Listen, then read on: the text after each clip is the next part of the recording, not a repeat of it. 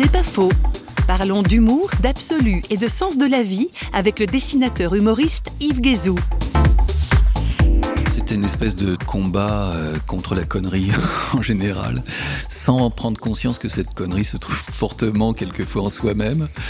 Il y a chez l'humoriste justement cette soif d'absolu, ce besoin de sens et ce besoin de casser ces déceptions euh, que le monde euh, nous donne, mais peut-être avec des moyens qui sont à l'opposé de ce qu'ils devraient être. Et je pense que cette rencontre avec Dieu dans mon humour a tout changé. Avant cette vraie rencontre, pour moi l'humour c'était l'humour pour l'humour, pour fuir en fait la bêtise de l'existence. C'était une, sorte d'arme fatale pour euh, lutter contre la raison qui pour moi n'était que source de, de souffrance et d'incohérence. Du coup, le rire était vraiment une fuite.